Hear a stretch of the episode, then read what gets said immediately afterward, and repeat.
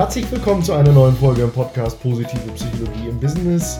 Heute wieder mit einem Interviewgast. Ich freue mich sehr darüber, dass Eva Schielein bei mir zu Gast ist. Hallo Eva.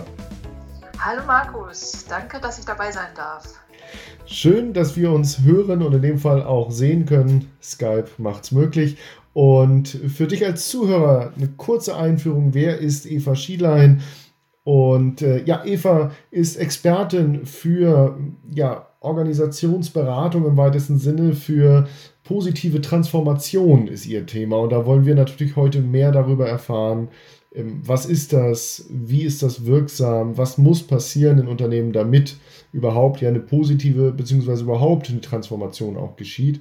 Und Eva ist dafür Expertin. Sie ist seit vielen, vielen Jahren selbstständig und ähm, mit ihrer Managementberatung Estimat äh, sitzt sie in Berlin und begleitet Unternehmen dabei, ja, sinnvolle Arbeitsplätze zu gestalten, kann man sagen, ihr, ihr Potenzial zu entfalten, sich auf ihre Stärken zu konzentrieren, Mitarbeiter ernst zu nehmen in diesem Prozess.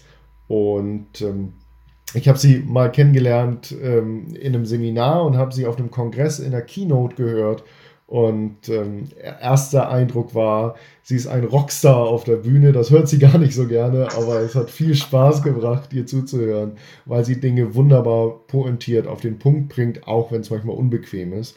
Und äh, das gefällt mir sehr gut. Vielleicht einer der Punkte, warum wir uns so gut ähm, verstehen. Und ja, heute sprechen wir über das Thema positive Transformation. Liebe Eva, habe ich was Wichtiges vergessen in der Vorstellung, was unsere Zuhörer unbedingt auch noch über dich wissen müssen? Nein, ich fand es sehr, sehr wichtig. Danke, lieber Markus, dass du erwähnt hast, dass ich auch oft unbequem bin. Finde ich klasse. Sehr gut. Damit ist das Wichtigste schon mal gesagt. Damit ist das Wichtigste schon mal gesagt. Sehr schön. Liebe Eva, vielleicht zum Einstieg. Du bist ja schon lange ähm, in der Organisationsberatung, in der Begleitung von Transformationsprozessen. Wie bist du in diesem Kontext zur positiven Psychologie gekommen oder wie ist sie zu dir gekommen? Das war ganz interessant. Das ist eine, ist eine lustige Frage. Ähm, ich arbeite ja nun wirklich seit äh, länger als, als 10 oder 20 Jahre in der Beratung und bin als Coach unterwegs. Und ich habe mich immer darüber geärgert, ähm, dass, dass äh, Manager, aber auch Teams und, und meine Coaches ständig anfangen bei den Defiziten.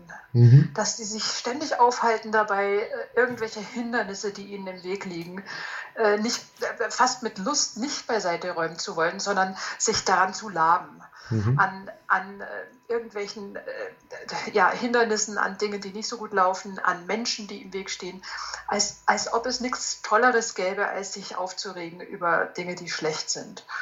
Und dann hat mir eine Bekannte gesagt, Mensch, ähm, mach doch mal so positive Psychologie, da geht es um Stärken. Mhm. Ähm, das, äh, und hat, glaube ich, auch die, das berühmte, äh, ähm, den Satz von Martin Seligman, ähm, äh, Stop fixing what's wrong, uh, build what's strong, gesagt. Da dachte ich so, das ist meins, da gehe ich hin. Das will mhm. ich wissen. Okay. Sehr schön. Also äh, eine Resonanz einfach in dem Grundgedanken dieses Ansatz gefund, Ansatzes gefunden. Ja. Und dann ganz tief eingestiegen ganz Stelle. tief eingestiegen und, und für mich war immer klar, positive Psychologie immer mit Ausrichtung äh, auf äh, organisationale Transformation. Mhm. Also bei den Einzelnen ja, das ist klar, die müssen, wir müssen unsere Stärken verwenden und äh, ähm, das, das ist gut und es gefällt mir auch, aber wo es richtig interessant wird, ist, wie kriegt man ganze Abteilungen oder ganze Unternehmensbereiche dazu, sich zu verändern. Mhm. Ja, das möchte ich jetzt natürlich am liebsten gleich von dir hören auch. Ne? Wie, wie, ähm, wie, wie kommen wir dahin? Positive Psychologie wirkt ja einmal auch, auch bei der Einzelperson oder hat eben einmal diesen äh, Arbeitsbereich äh, im 1 zu 1 im Coaching mm, und auf der anderen Seite dann eben die, die Übertragung vielleicht auf Teams und ich glaube noch eine Ebene komplexer dann auf Organisationen. Und vielleicht steigen wir da mal äh, bei der Einzelperson ein. Eva, du bist zur positiven Psychologie gekommen durch diesen Ansatz, ähm, ja, Build What's Strong. Ja, ich frage häufig immer noch mal meine Gäste, auch um unterschiedliche Perspektiven zu bekommen darauf, was positive Psychologie im Kern ist. Hm, genau diese Frage was macht positive Psychologie für dich aus, vor allen Dingen auch jetzt in der Arbeit, ähm, ja, in deiner Arbeit mit Menschen, mit Organisationen? Mm, stärken, stärken und stärken. Warum? Und ich glaube, da muss man jetzt einen Unterschied machen äh, zwischen der Arbeit mit einzelnen Personen mhm. und Teams und der Arbeit mit Organisationen. Mhm. Und äh, wenn, wenn ich gucke jetzt auf die Arbeit mit Organisationen, ähm, wenn ich Veränderungen anstrebe, mhm. dann fangen viele an mit Werten oder mit der Frage nach dem Sinn. Das ist nicht schlecht, das ist mhm. alles okay. Mhm. Das mag aber zu früh sein, mhm. wenn die Organisation noch nicht so weit ist. Also ähm, eine, eine, Organisation, die gerade in der, die vielleicht noch gar nicht weiß, dass Veränderungen kommen oder die mitten in einem Veränderungsprozess ist, mhm. nach Sinn und Werten zu fragen, kann sogar nach hinten losgehen. Okay, also du würdest äh, äh, Simon Sinek widersprechen und sagen, äh, don't start with why. Äh, Simon Sinek ist, glaube ich, ähm, eher in, in Richtung Marketing unterwegs gewesen. Mhm. Mhm. Und, ähm, und ich glaube, in, in der Markenpsychologie, oh, jetzt, muss ich, jetzt wage ich mich aber auf Glatteis, weil mhm. ich überhaupt nichts von Marketing verstehe. Mhm. Da ist äh, das Start, mit, Start with Why durchaus wieder eine andere Geschichte. Und ich würde auch alles, was ich tue, mit einem Why anfangen lassen.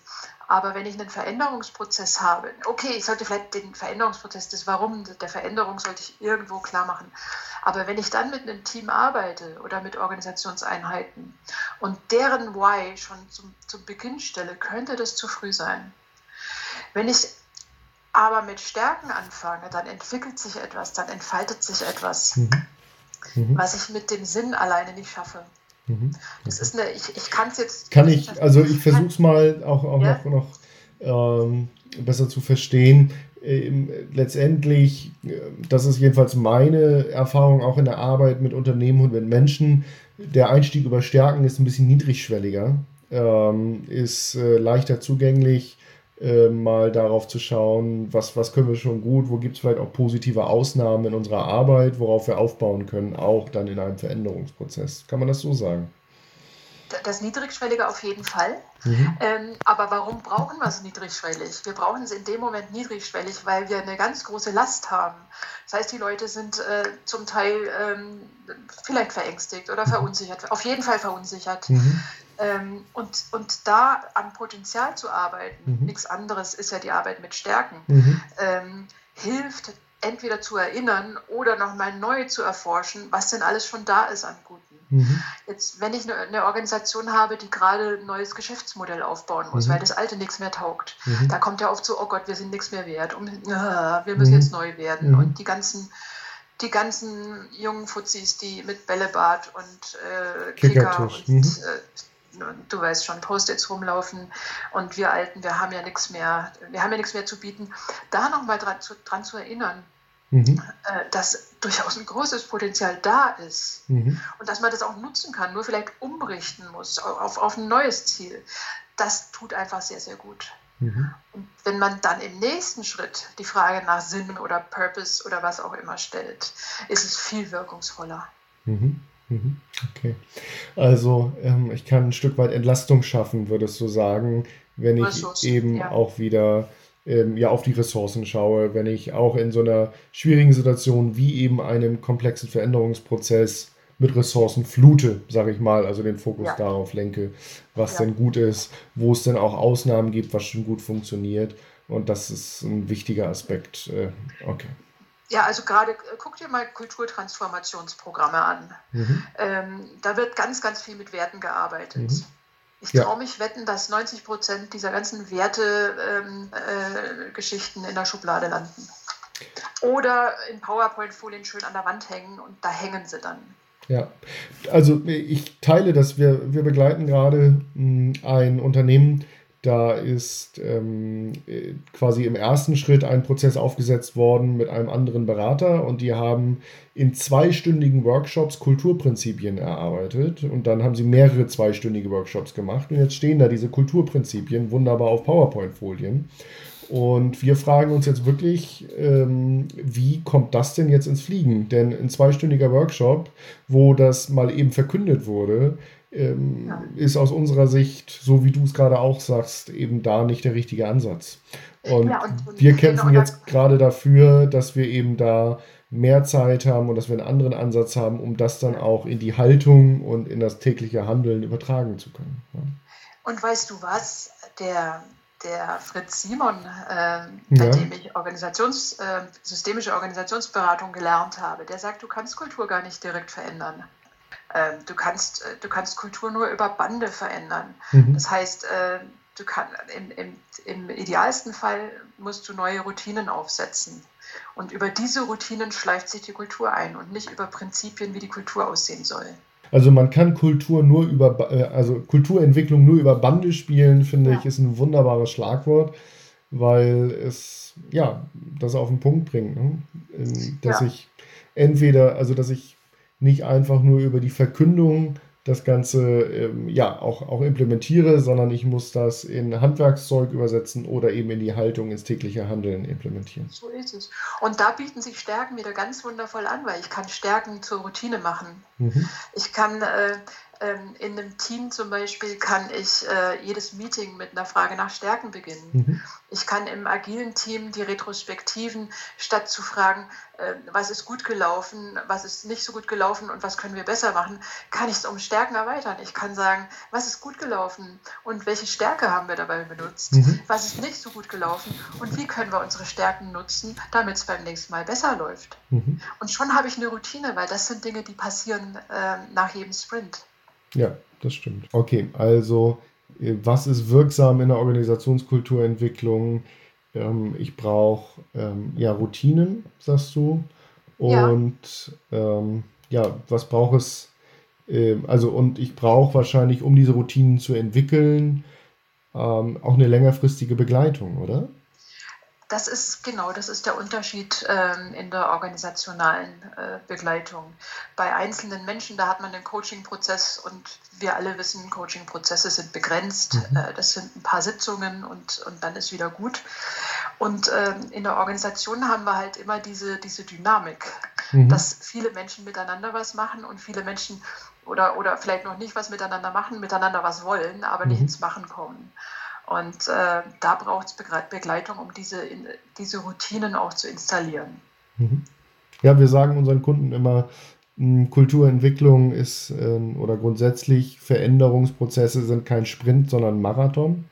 So hm, ist es. Und ähm, da hilft es eben nicht, wenn ich jetzt mal über drei, vier Monate einfach ein paar Sitzungen gemacht habe, sondern ich muss dranbleiben. Ne? Und das ja.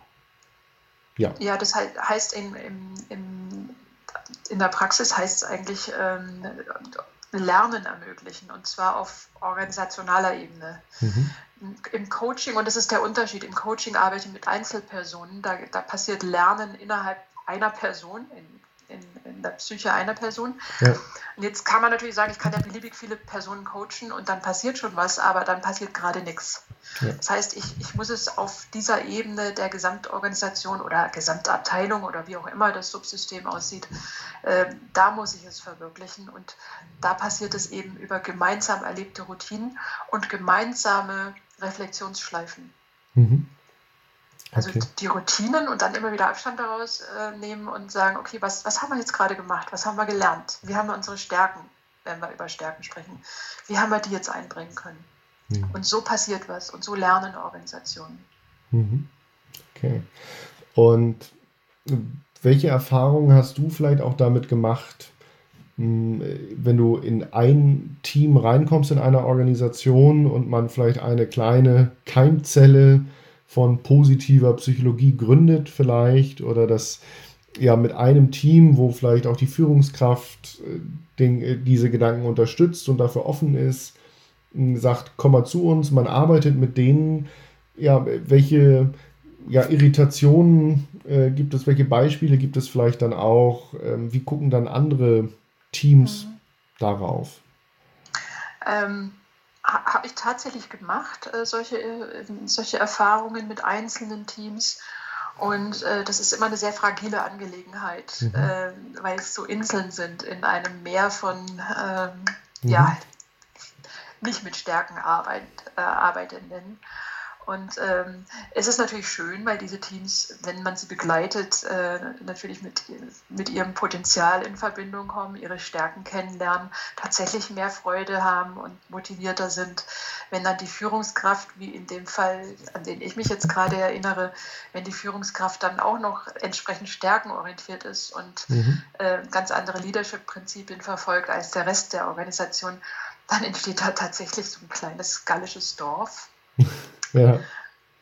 Das, und jetzt kommt es, sehr fragil ist, denn der Rest der Organisation wirkt natürlich auch noch. Mhm. Und wenn der Rest der Organisation noch nicht so weit ist oder überhaupt gar keinen Bedarf hat, so weit zu kommen, dann kann sowas sehr, sehr schnell zusammenbrechen. Mhm. Mhm. Also in meinem Fall, ähm, an den ich jetzt gerade denke, wurde nach einer sehr, sehr schönen Zeit die Führungskraft weiter befördert und das Team war alleine. Mhm. Ähm, und damit war das Thema beendet. Okay. Das heißt, solange äh, in der Organisation diese Kultur noch nicht aufrechterhalten wird und es immer nur an einzelnen Personen hängt, mhm. dann äh, kriegen wir keine längerfristigen Routinen hin. Mhm. Okay. Ja, also der Einstieg gelingt gut über einzelne Personen, die quasi die Offenheit haben und den Vorteil in, in diesem Ansatz sehen aber ja. es braucht dann eine Zeit, um Wurzeln zu schlagen in der Organisation, sagst du. Ja, und es braucht, selbstverständlich braucht es einzelne Personen und am besten die einzelnen Personen, die auch am Drücker sind und entscheiden können. Mhm. Mhm. Meine, meine Vorliebe wären ja immer die Menschen, die ganz oben sitzen, sodass man es nicht so schwer hat als ja. Beraterin, aber da arbeite ich noch dran. Mhm. Verstehe ich gut. Der Gedanke, der mir gerade kommt, ist, dass ähm, wir zwei jetzt ja die, die Vorteile des, des Ansatzes, des Stärkenfokus, ähm, der positiven Psychologie teilen und, und davon überzeugt sind, dass das ja aber eben offensichtlich bei den Entscheidern manchmal nicht so ist. Und ähm, jetzt ist es ja schwierig, in eine Organisation reinzugehen und zu sagen, ihr müsst jetzt positive Psychologie oder Positive Leadership machen. Hm weil die dann Entscheider ja gerne auch mal sagen, was soll das, wir sind hier ja nicht dafür da, um, um Bäume zu umarmen, um mit Watte zu schmeißen und uns alle in den Armen zu liegen. Mhm. Sind sie auch tatsächlich nicht. Unternehmen mhm. sind nicht gegründet, um sich lieb zu haben. Also da bin ich auch vollkommen dafür. Mhm. Und ähm, ich finde auch nicht, dass Unternehmen dazu da sind, äh, Menschen zu entwickeln mhm. und, äh, und äh, gute Gefühle auszulösen. Schön, wenn es so ist, aber der eigentliche Zweck von Unternehmen ist das eigene Überleben. Ja. So, Organisationen sind dafür gebaut, ihr eigenes Unterle Überleben voranzutreiben. Ähm, und da können wir einhaken. Genau mhm. da funktioniert es nämlich, indem man sagt, ihr überlebt aber besser, wenn ihr Stärken nutzt. Ja, genau. Ja. Und da haben wir ja Evidenz da wissen wir aus der Empirie, dass es funktioniert. Wir wissen ja aus den verschiedenen äh, Gallup-Studien und so weiter, dass Teams, die ihre Stärken täglich nutzen, über zwölfmal produktiver sind als Teams, die das nicht tun. Wir wissen, dass Menschen motivierter, engagierter, kreativer, leistungsfähiger sind, um ein Vielfaches im Vergleich zu Menschen, die das nicht tun. Und wir haben ja auch äh, KPIs ähm, äh, und Vergleiche zwischen äh, Menschen, die ihre Stärken täglich nutzen und solche, die ihre Defizite täglich äh, erinnern. Solche gibt es ja. ja. auch, wissen wir. Ähm, und bei, bei der täglichen Erinnerung an Defizite geht, so, geht die Leistung sogar runter. Ich habe jetzt die Zahl nicht da.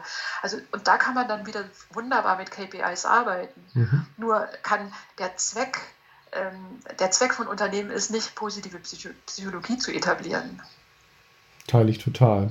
Also auch da ist es, und das deckt sich mit meiner Erfahrung in der Praxis ja auch wieder ein über Bande spielen, ne? denn man könnte sagen, ja. um den Fortbestand der Organisation, also bringen wir es mal auf den Punkt, in den meisten Fällen bedeutet das, den Fortbestand sichern bedeutet Geld verdienen, um Geld zu verdienen, um besser ähm, quasi erfolgreich zu sein als Organisation, muss ich auch über Bande spielen und hier wäre die Bande dann, die Stärken der Mitarbeiter zu fördern und zu nutzen, um genau diese Ziele zu erreichen. Die Stärken, genau, die Stärken als Bande. Das mhm. ist vielleicht für manche positive Psychologen nicht ganz so schön, ähm, wie wenn die Stärken das Ziel wären, aber es ist in der Realität halt leider wirklich so. Und auch Unternehmen, die, äh, die Non-Profit-Organisationen sind, ja. da geht es immer ums Überleben der Organisation. Das ist der Zweck von Organisationen. Ja. Und ähm, ich finde ich find es aber trotzdem nicht hinderlich. Ähm, mhm es, es geht ja darum zu gucken, was, was macht Arbeiten angenehmer, was macht ähm, wie, oder andersrum, anders ausgedrückt, wie kommen wir besser und mit weniger Kollateralschäden an unser Ziel als Organisation? Und da ist die positive Psychologie absolut wirkungsvoll. Mhm. Macht doch viel mehr Spaß, wenn, wenn es mit weniger Energie und mit mehr Freude passiert und die Mitarbeiter sogar noch motiviert sind. Ja, das stimmt. Wie ist das denn wir sind sehr überzeugt von diesem, Beit äh, von diesem Beitrag, den die positive Psychologie, den die Nutzung von Stärken zu dem Unternehmenserfolg und auch dem Erfolg eines Transformationsprozesses ja beitragen kann. Welche Gefahren liegen denn in, in, in diesem Ansatz aus deiner Erfahrung heraus?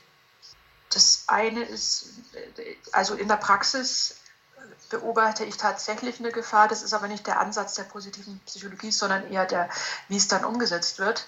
Ähm, ich kenne diese Art, äh, dass, dass gesagt wird, komm Eva, komm mal vorbei und mach mal so einen Workshop mit unserem Team, damit die mhm. sich wieder wohler fühlen, die sollen so ein bisschen ihre Stärken kennenlernen. Und dann komme ich und mache Stärken und dann fühlen sie sich auch wohl und es ist total schön. Und dann gehe ich wieder und das war's. Mhm. Und da sage ich mittlerweile, ihr könnt, geht lieber saufen in eine Kneipe, da habt ihr euer Geld besser investiert und habt sogar noch was davon. Weil dieses Einmal-Dings mit Stärken, das bringt ja. nichts. Es geht um Routine, Routine, Routine. Mhm.